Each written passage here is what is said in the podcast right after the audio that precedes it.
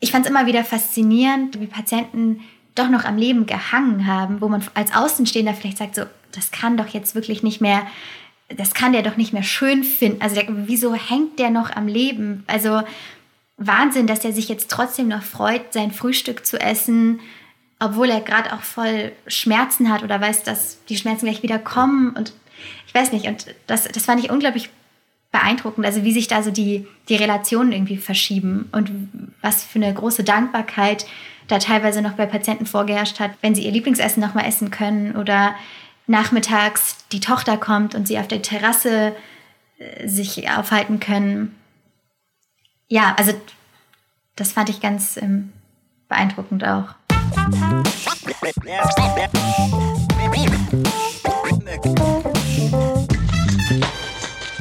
Liebe Nachbarn, der Podcast von Wir sind Mainz und das Ding. Ja, gute liebe Nachbarn, heute treffe ich mich mit Julia in der Altstadt. Julia ist 23 und hat ein Jahr auf einer Palliativstation im Krankenhaus gearbeitet, da wo Menschen für die letzten Tage ihres Lebens hingehen. Ihre Erfahrungen hat Julia in Gedichten dann niedergeschrieben und irgendwann waren es so viele, dass sie ein Buch rausgebracht hat. Julia habe ich übrigens über einen Tipp von einem anderen Podcast-Gast kennengelernt, quasi Mundpropaganda, weil Clemens, den lernt ihr in der nächsten Zeit auch noch kennen, meinte, ey, red doch auch mal mit Julia, die ist eine coole Socke. Und deshalb sitzen wir jetzt hier in Julias WG, die in einen ehemaligen Kindergarten übrigens reingezimmert ist und da chillen wir jetzt eine Runde. Ja, gute Julia. Hallo Christian. Julia hat mich hier schon fleißig versorgt. Wir essen Marmorkuchen und trinken Sonnenscheintee. Den habe ja. ich mir jetzt gerade schon ausgesucht. und ich habe erst mal festgestellt, dass du hier in einer riesigen WG wohnst. Ne? Ja, das stimmt. Ja, wir sind zu acht. Wie ist die aufgeteilt? Ja. Ihr habt hier irgendwie zwei Wohnzimmer? Ja, genau. Wir haben zwei Wohnzimmer, einen sehr großen Partykeller, in dem auch Partys mit 150 Leuten stattfinden. Okay. und ja, das, das war früher mal ein Kindergarten und davor eine Druckerei. Und ich glaube, das spiegelt sich auch noch so ein bisschen in der Ach, deswegen sind wieder. die Räume auch so groß. Ja, ne? genau. Und also teilweise sind die irgendwie auch erst nachträglich reingezogen worden, die, mhm. die Wände. Und ja, es ist ein bisschen komische Gestaltung an sich, aber irgendwie umfunktioniert, so dass jetzt acht Leute da drin wohnen können. Ja. Habt ihr überhaupt noch Zeit, euch mit euren Nachbarn zu, zu unterhalten? Habt ihr überhaupt welche?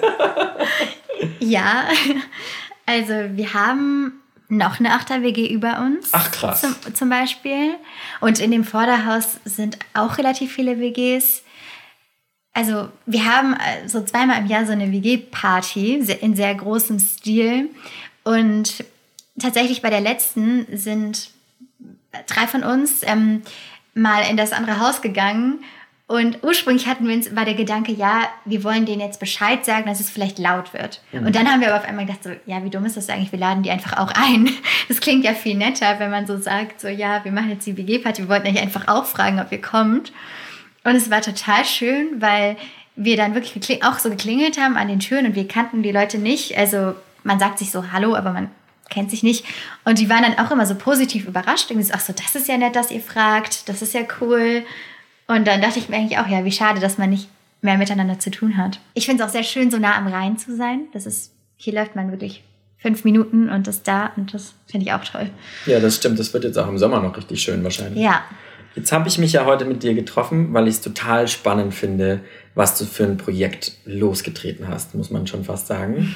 Ähm, Du hast mir erzählt, dass du ein Jahr äh, ein freiwilliges soziales Jahr gemacht hast mhm. auf einer Palliativstation. Ich finde es total abgefahren, dass du dich dahin getraut hast erstmal. Es wäre jetzt nicht mein erster Gedanke gewesen. Ähm, wir haben uns schon vorher ein bisschen drüber unterhalten, dass du mit dem Gedanken gespielt hast, irgendwie Medizin zu studieren. Mhm. Aber warum bist du auf eine Palliativstation gegangen? Das ist ja, es gibt ja tausend Möglichkeiten, irgendwie mit, mit äh, Krankenhaus und Medizin in Kontakt zu kommen. Warum bist du denn extra dahin gegangen? Also zum einen muss ich sagen, ähm, ich bin familiär ein bisschen vorbelastet in der Hinsicht, dass mein Vater auch auf einer Palliativstation arbeitet. Also mhm. nicht auf der, äh, auf der ich meine Physio gemacht ja. habe, aber ähm, auch. Und ähm, er hat auch früher in einem Hospiz gearbeitet und ich bin, glaube ich, sehr mit dem Thema aufgewachsen. Also für mich war das schon immer sehr präsent, so dass das Thema Tod und Sterben, aber gar nicht in einem negativen Sinne, sondern es hat irgendwie dazugehört. Und ich glaube, daher kommt es auch, dass ich schon früh irgendwie mich für das Thema auch selbst interessiert habe und ich habe also auch so viele, viele Bücher irgendwie gelesen, so, so zwischen 10 und 18, die sich irgendwie mit dem Thema Krankheit und Sterben befasst haben. Das hat mich irgendwie immer sehr fasziniert. Und ein Grund, warum ich dann auch auf die Palliativstation speziell wollte, war, dass ich dachte, also man weiß ja, dass so die es auf vielen Stationen Personalschwierigkeiten gibt und zu wenig Zeit für den Patienten. Und auf einer Palliativstation hat man quasi nochmal den Vorteil, da gibt es eine andere, ähm, eine andere personelle Besetzung. Das ist da noch besser als auf anderen Stationen. Man hat im Vergleich viel mehr Zeit für die Patienten, hat wirklich auch mal die Möglichkeit, mit einem Patienten länger zu sprechen, ähm, ja, sich wirklich um den zu kümmern, um die, die Angehörigen einzubeziehen. Also so mehr zu machen, als man müsste, mhm. quasi. Mhm. Was ja auch unfassbar wichtig ist, gerade auf so einer Station. Wie kann man sich denn jetzt, also ich glaube, viele, die gerade zuhören, wissen nicht genau, wie eine Palliativstation aufgebaut ist oder mhm. wie, wie sich das anfühlt oder wie, wie es da ausschaut. Wie ist es da so? Also man kommt da rein und, und wie fühlt sich das an? Wie kann man sich das vorstellen irgendwie? Ja, also tatsächlich erkennt man auch eine Palliativstation meistens schon so vom Aussehen, weil sie anders aussieht als normale Stationen. Also unsere Station, auf der ich war, da waren zum Beispiel, die Wände waren alle in einer Farbe gestrichen, was ja sonst im Krankenhaus ist ja oft irgendwie weiß oder vielleicht hellgelb oder so, aber das war tatsächlich rot. und äh, es gibt besondere Zimmer, also es gibt, oder auf der Station, aber das ist häufig so, gab es ein Wohnzimmer, wo sich die Angehörigen aufhalten können und auch die Patienten natürlich mit einem Klavier, wo Musik gemacht wird, äh, ein Aquarium. Es gibt eine große Terrasse. Es gibt einen Raum der Stille, wo sich auch Angehörige zurückziehen können oder Gespräche führen können, nochmal mit Ärzten oder Psychologen. Es gibt auch ein Badezimmer, das fand ich auch ganz toll, mit so einer sehr schönen Badewanne und so einem Sternenhimmel. wow. ja, und dann. Also, wo man auch selbst ein Bad führen, äh, äh, also als Patient sozusagen genau, ein Bad nehmen kann. richtig. Mhm. Die Patientenzimmer sind auch relativ groß, das sind alles Einzelzimmer mit einem eigenen Bad und man kann sich Postkarten an die Wand hängen und Fotos. Also man kann es sehr persönlich dann auch mhm. gestalten. Teilweise haben die Patienten ihre eigene Bettwäsche.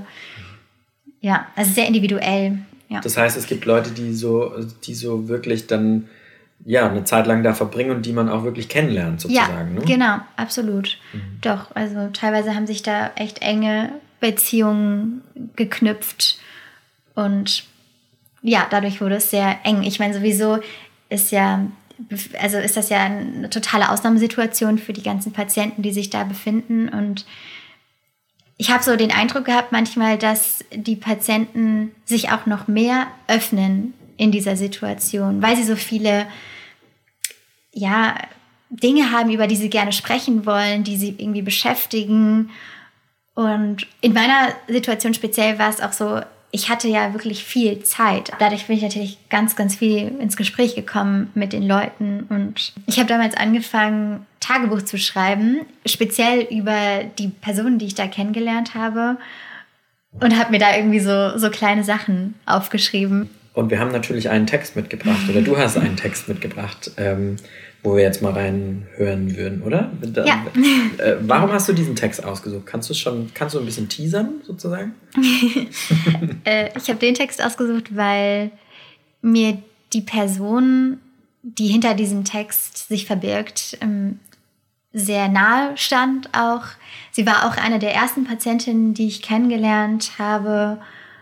Und ja, ich denke immer noch sehr gerne an sie zurück und freue mich irgendwie, dass ich diesen Text habe, durch den ich mich auch so konkret mhm. erinnern kann. Und ja. und die Dame heißt Frau Z, richtig? Genau, das sind natürlich alles abgeänderte Namen. Das wäre sonst datenschutzmäßig nicht möglich. Achso, Frau Z hieß also gar nicht Frau Z. Frau Z hieß vielleicht Frau B. Mm, oder so. Mhm. Okay. Ja. genau. Aber wir behalten sie mal in Erinnerung als Frau Z. Ja. Okay, dann lass uns doch mal reinhören. Frau Z, 65 Jahre. Wir wissen beide das. Es gibt doch eine Regel, die besagt, man dürfe nicht aufstehen, bevor nicht alle fertig sind mit Essen. Zusammen sitzen wir in ihrem Bett. Wir sind zwei Fremde, die sich kennen. Die Blumen in der Vase sehen traurig aus. Ihr Lieblingsbuch, die Buddenbrooks, ihre Hand mit ihren Falten, ihren Flecken, ihren Erinnerungen an Sonne. Wir sehen beide das. Tränen sind nass und voll von Lysozym. Lysozym ist unsichtbar, wie Bakterien und Traurigkeit. Lysozym tötet Bakterien, aber keine Traurigkeit. Wir wundern uns beide das. Wir sind zwei Fremde, die sich kennen. Wir halten ihr die Hand, jeder eine, von einem Menschen, den wir kannten. Sie als Tochter lange, ich nur kurz. Wir hoffen beide das. Es gibt auch eine Regel, die besagt, man dürfe nicht aufstehen, bevor nicht alle fertig sind mit Essen. Ich war noch nicht fertig mit den Buddenbrooks. Hat sie das traurig gemacht, dass sie mit den Buddenbrooks wusste, dass sie wahrscheinlich nicht fertig wird? Also es war andersrum. Ach so. Es war eigentlich so. Also sie war Deutschlehrerin, also, vor, also sie war schon in Rente, aber sie war Deutschlehrerin gewesen. Und wir haben uns, also ja, weil ich auch in der Schule Deutsch-Leistungskurs hatte und das ja noch direkt nach dem Abi so sehr nah für mich alles war, haben wir uns viel über Bücher unterhalten und Literatur. Und ihr Lieblingsautor war Thomas Mann. Und ich hatte noch nichts von Thomas Mann gelesen und habe dann gefragt, ja, was soll ich denn von ihm lesen? Und dann hat sie gesagt, dass ich die Buddenbrooks lesen soll, was ja ein ziemlicher Wälzer schon ja. auch ist. Und ich habe dann gedacht, ja, okay, dann mache ich das jetzt. Und habe dann irgendwie am gleichen Tag noch angefangen, ähm, ja, also habe mir das Buch gekauft und angefangen zu lesen. Und jeden Tag, wenn ich dann zu ihr kam, habe ich ihr erzählt, was gerade in dem Buch passiert ist, wie weit ich jetzt bin. Und wir haben uns irgendwie ausgetauscht über das Buch. Und ähm, genau, also insofern war eigentlich ich es, die nicht fertig wurde, bevor sie gestorben ist ja, sie, sie kannte das Buch. Also ich glaube, es war eins ihrer Lieblingsbücher. Wie ist es so? Ähm, jetzt könnte man sagen, du hast diese Erfahrungen gesammelt und die waren mit Sicherheit total bereichernd für dich. Wie war so der, der, der Punkt, dass du gesagt hast, ich gieße es jetzt aufs Papier? Also ich bringe das jetzt zu Papier.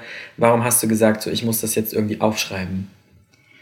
Also ich glaube, es war zum einen so, dass es mir persönlich geholfen hat, die Dinge zu verarbeiten. Mhm. Also Schreiben ist irgendwie schon immer so mein, mein Medium oder ja.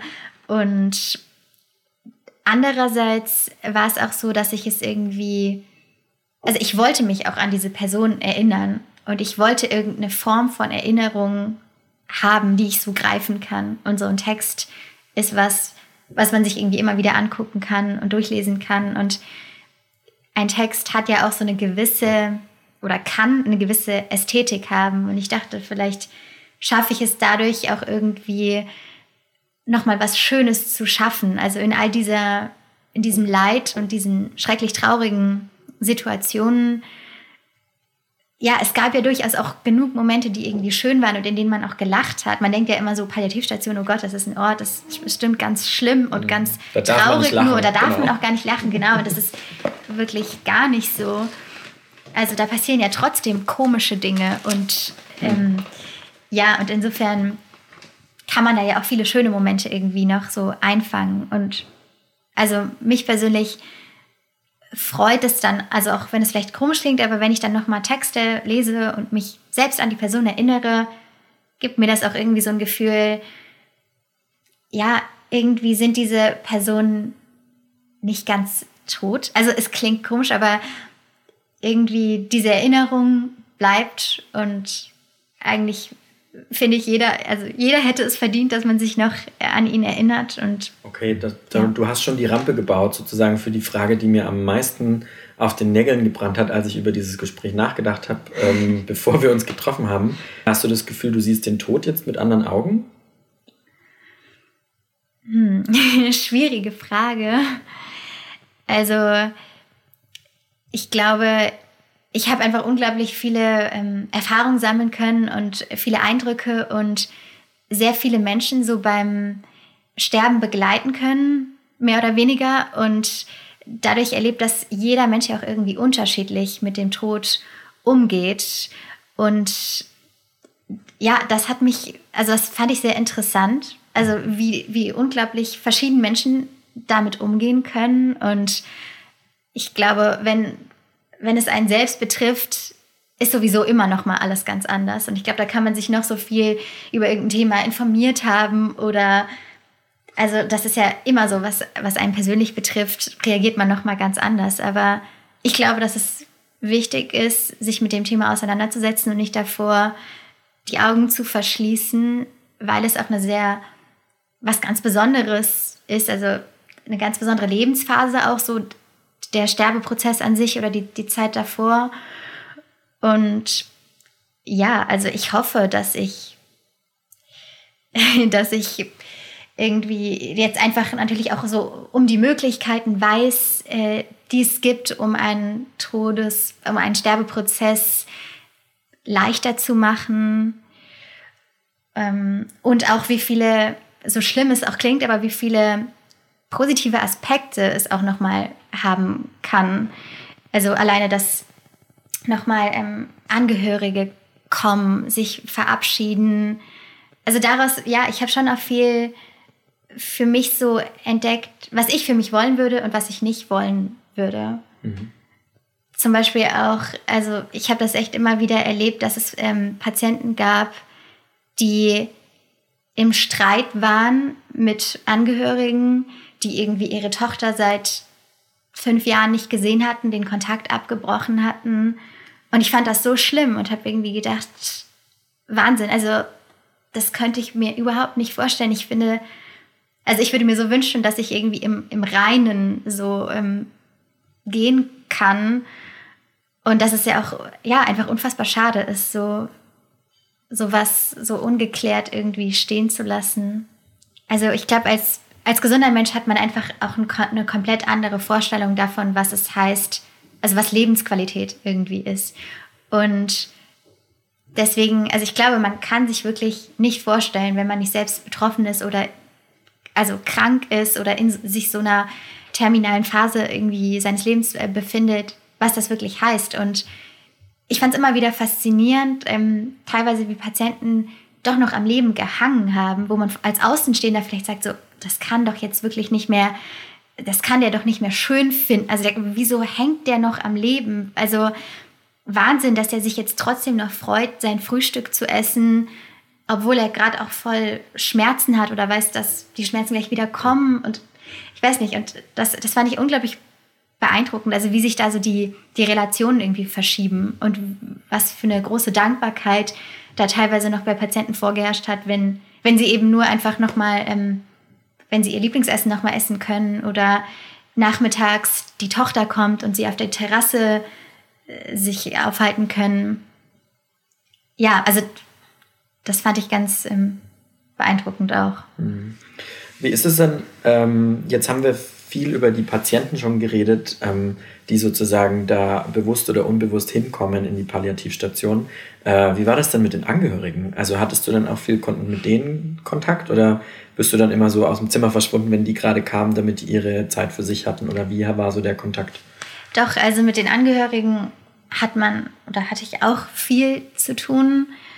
Was auch noch mal ganz besonders irgendwie ist, ich weiß auch noch, also speziell bei Frau Z, äh, war das auch so, dass ähm, kurz vor ihrem Tod gab es so eine Situation, dass ihre Tochter an ihrem Bett saß und ich kam irgendwie rein, um was zu bringen oder ich glaube vielleicht auch um die Lippen irgendwie zu befeuchten und habe dann mich mit der Tochter irgendwie unterhalten und so ein Gespräch angefangen und habe mich dann mit ans Bett gesetzt. Und ich weiß, dass ich damals total mit mir gekämpft habe, ob das jetzt gerade irgendwie in Ordnung ist. Also ob das gerade okay ist, also dass ich da jetzt mit sitze, weil ich mich gefragt habe, will sie jetzt vielleicht alleine sein, gerade mit ihrer Mutter? Störe ich? Dringe ich da gerade in was ein, was mir nicht zusteht?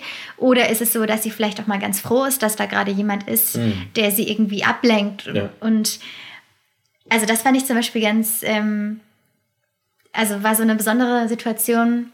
Und was ich auch noch sehr im Gedächtnis habe, ähm, das war bei dem ersten Patienten, dessen Sterbeprozess ich so richtig mitbekommen habe. Das hat mich unglaublich mitgenommen. Und ich kannte auch die Familie, die Ehefrau und die Kinder, vor allem aber die Ehefrau. Und ich war irgendwie unglaublich traurig. Also wir waren da alle zusammen im Zimmer, die Schwester, die, die Ehefrau, die, die Kinder und ich. Und man wusste jetzt auf einmal, okay, jetzt ist es irgendwie vorbei, der wird jetzt in den nächsten Stunden, wird er sterben. Also die Situation hatte sich so verschlechtert, man wusste das. Und ich habe so schlimm angefangen zu weinen und das war total schockierend, weil also das war irgendwie ähm, ja das erste Mal und ich bin irgendwie rausgegangen und ich hatte ein unglaublich schlechtes Gewissen, weil ich dachte, oh Gott, ich kann doch jetzt nicht anfangen zu weinen. Also ich habe doch auch gar nicht die Berechtigung dazu. Ich ich meine, was sollen da die Angehörigen sagen? Ich, also, aber ich war irgendwie so unfassbar traurig und ich habe mich erinnert, wie wir an dem letzten Tag noch, also wie ich ihm beim Waschen geholfen habe und er war so ein ganz liebevoller, ruhiger Mann auch und also alle waren aber auch in diesem Moment in, in diesem Raum total ergriffen und mhm. also berührt und so.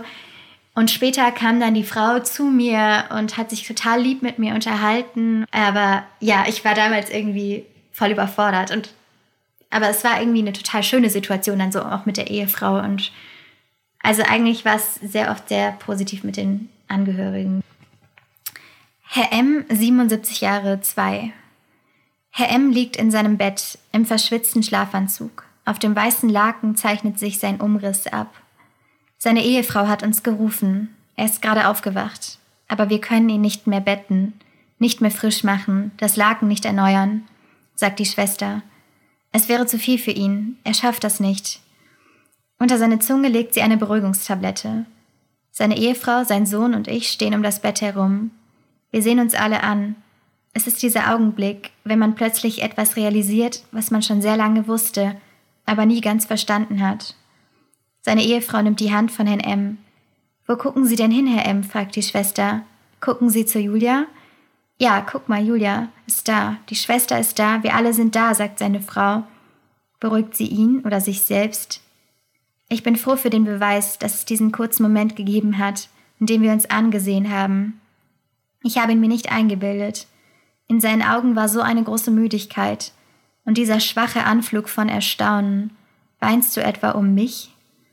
Ich habe mich geschämt.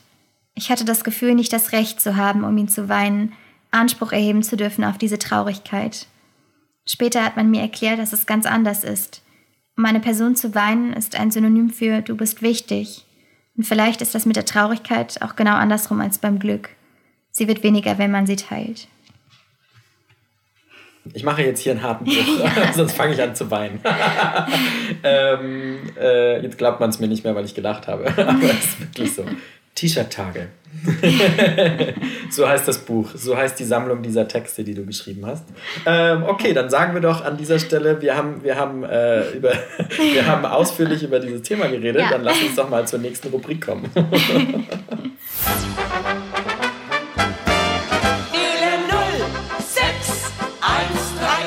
Mainzer Gebabbel.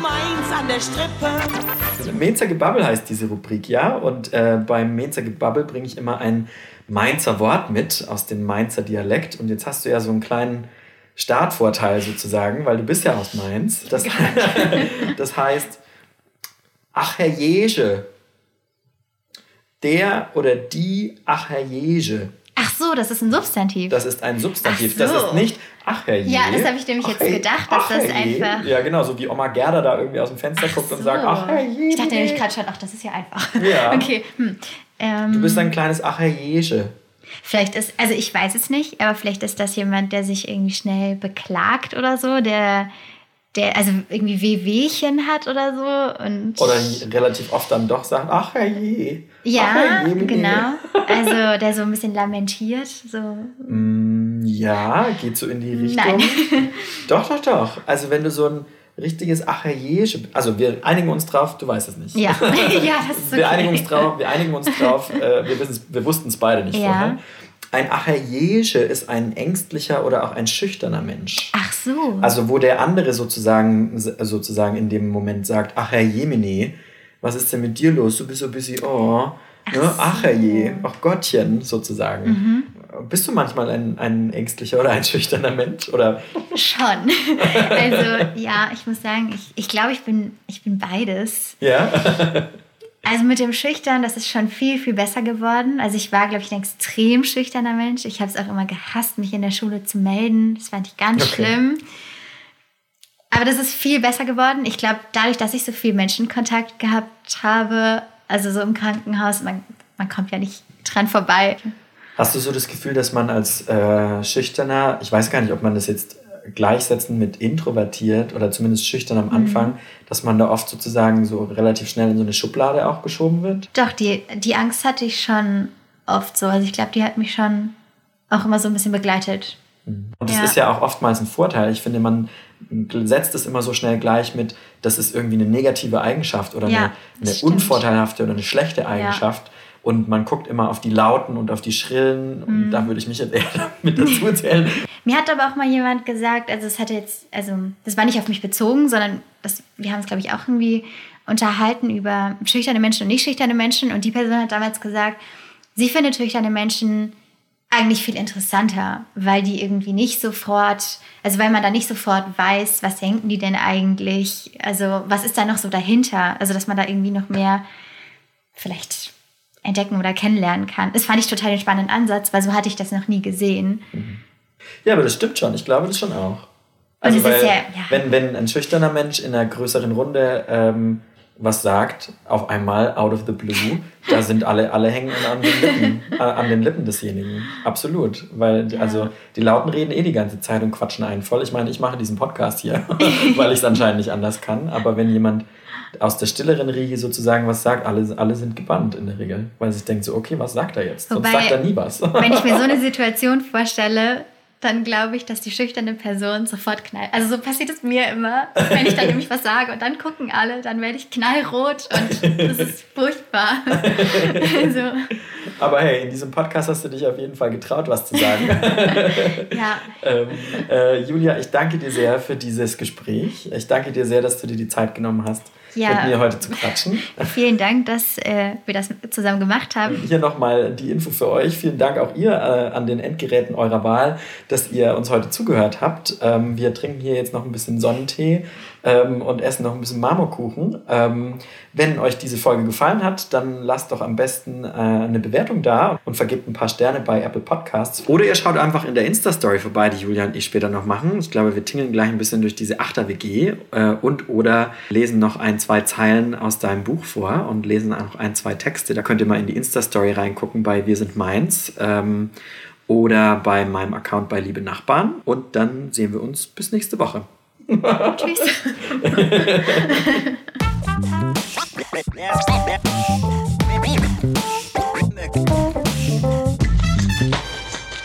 Liebe Nachbarn, der Podcast von Wir sind Mainz und das Ding.